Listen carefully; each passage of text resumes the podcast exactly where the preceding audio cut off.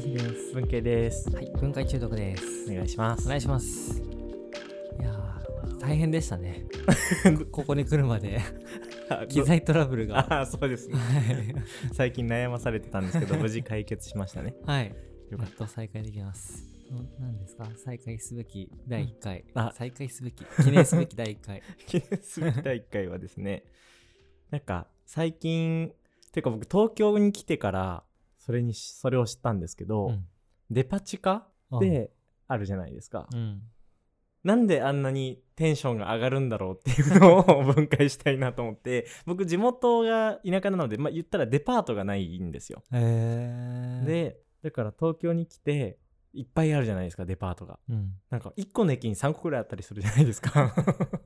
それがすごい楽しくて楽しくてえー、それについてちょっと話したいなって思ってましたか、俺、デパ地下のありがたさ感じたの、半年前ぐらいだわ。あ本当ですかうん。ででもあるんですねまあ、ちょっと多少感じたぐらいなんですけど、はいいやなんかあまりにも当たり前すぎてあんまりこう認識してなかったっていうかああ当たり前なんですかあれクリさん東京でしたっ俺け東京ですそうか出身が東京そあー確かにだからかなう、うんでもちゃんと目を張ると異常にいいものがいっぱいある そうですね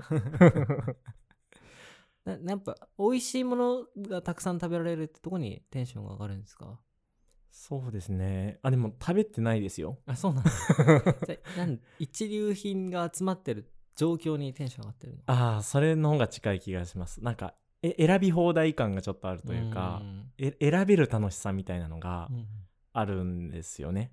なんか僕コンビニに朝行くとその棚がビチッと埋まってるじゃないですか、うんおにぎりとかパンとかうんお弁当とか、あれも好きなんですよ それとデパ地下一緒なんだちょっと近いかもしれないですなんか喜び方がうーうんん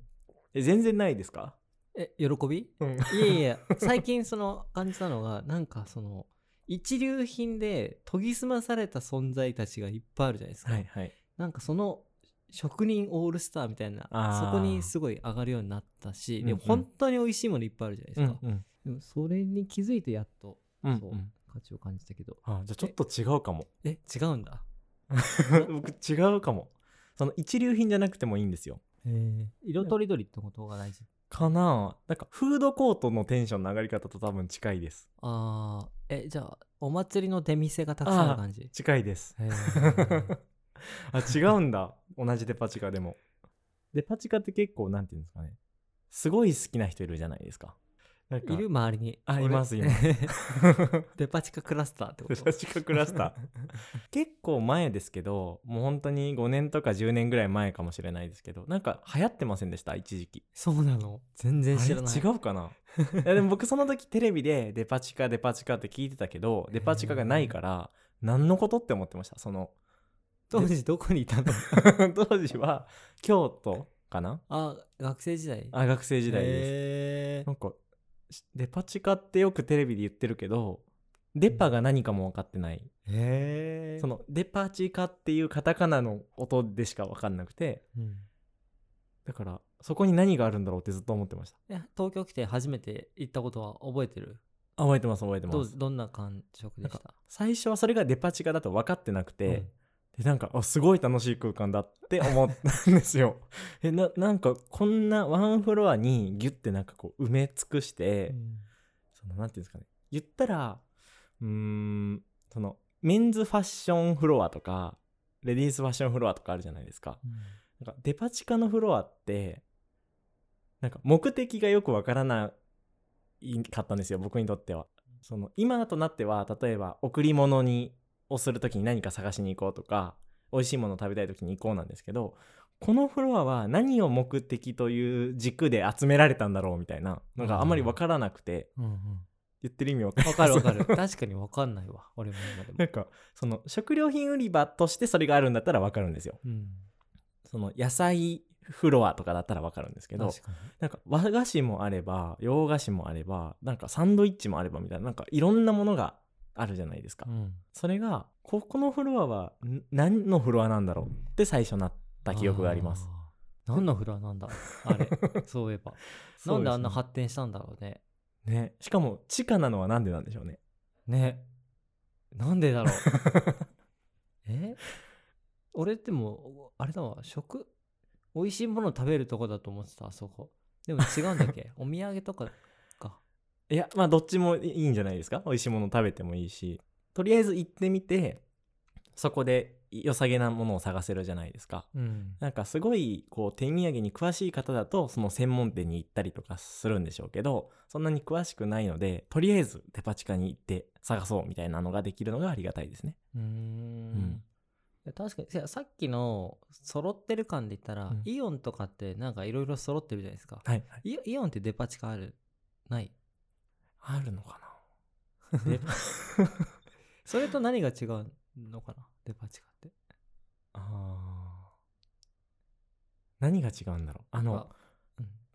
一個思ったのは区画がなんかコミケみたいですよね、うんうんうんあの壁がちゃんとないというか、うんこっからここまででこのお店ですみたいなの確かがちょっとぼんやりしてる感じがそうだエリアが曖昧なんだありますよね確かだからなんかこう一個のお店を見て回ってるというよりかはデパ地下というものを見てる感じにがすごいあーそうだねします。イオンとかちゃんと区切られてるもんね、うんうんこのフロアとかこのエリアとか、うん、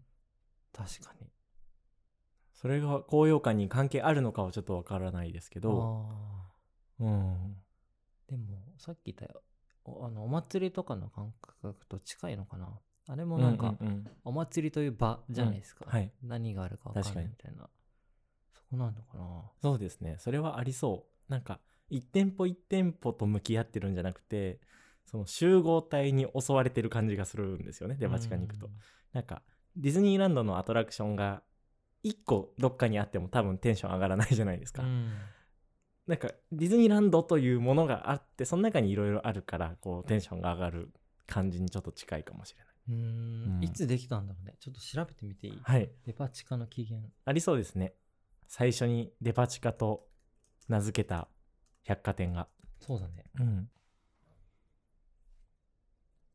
調べましたお衝撃の事実が様々どうです かデパ地下の起源は1936年ですねはいつまりもう90年前ぐらいおおから生まれて、はい名古屋のあの松坂屋でできたらしいですああそうなんだ。で最初はなんかお菓子の名物街っていう発祥だったらしくてはい、有名お菓子が集まるぞみたいなうーん感なるほじでどでき。てでそこからいろんな領域に広がってったんだけどなんとデパ地下という言葉ができたのは20年前、え割と最近ですね。そう2000年だったっていうえあだからじゃあ 僕が流行ってたと思ってた時それぐらいか も。そっかでさ俺生まれてからずっとあると思ってたけどそうじゃないんだってことですね。へえあれなんだって、渋谷のあの東急の地下にはい。東京東急フードショーっていうのができたところがき起点だったらしいですねへでそこからデパートの地下の食品売り場ってすごい贅沢でおしゃれで、え。うん。にイメージがついてそれを総称としてデパ地下っていうようになったとへいう感じえ。なるでほども。なんで地下なのかっていうのすごいありましたよ答え、えあるんですか、あるんだ考える前に答え出ちゃった あるんだでも聞きたいな上に運ぶの大変だから全部やんそんなんそう他の会の人は運んでんのに多分出し入れが激しいんじゃない ああそうかもですね服とかはさ、うんうん割と置かれてるじゃん、うん確かに一日でお弁当とかはけたりするから、うんでもい一階にはなれなかったんだ そうですね 一回はダメなんだ一階って何あるっけ化粧品とかああありますねああうんやっぱ名物もう花形なんだねじゃあ、かもですねうんうんそうなんですよへえすごい勉強になったね20年前に名前がついたっていうのが一番驚きですねうんデパ地下みたいなものってあるかななんかフェス肉フェスとかああありますねカレーとか最近パンフェスとか、うんうんああいうのも全部これと一緒なのかなあ一つのキュレーションによってでももっとそれの一番多様バージョンがデパ地下って感じ、そうですねだけどももともとはでもさっきあの書いてた通りあのお菓子のうんやつだったんですよねデパ地下はだから軸はあったんですねもともとはうん菓子フェスって、うん最初 ですよね、 今でもフェス文化ってまあコロナで落ち着いちゃったのかなうん、あでも最近も聞きますよ嘘はい何フェス行っ たのあ行ってないですけどななんんかかカレーとラーメンああとなんかサウナも聞いた気がする、サウナフェスへうん、えサウナだっけな、うーんやっぱりでもその流行ってるものというか一定のクラスターがいるものはフェスになるなっていう感覚はありますようーねんうん、なんかここ10年ぐらいじゃないですか、まあ、もうちょっと前からかはい15年ぐらいですごい増えてる気がするんだけどそういうのってフェスがですかうんうんうん、うん、肉フェスとかかなり衝撃だったんであそうですねうんなんなんで出始めたんだろうまあ音楽フェスが流行ったっていうのもあるんですかねそこからかうんなんで音楽フェス流行ったんだろうねそっからあー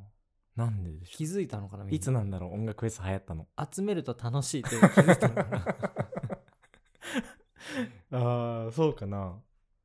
そうですよねでも普通のライブにはない楽しさがありますもんねうんあとやっぱ SNS もかなり影響してるのかなああその体験をシェアしたいっていう、うんうんうんうんうんでもやっぱだってフェスって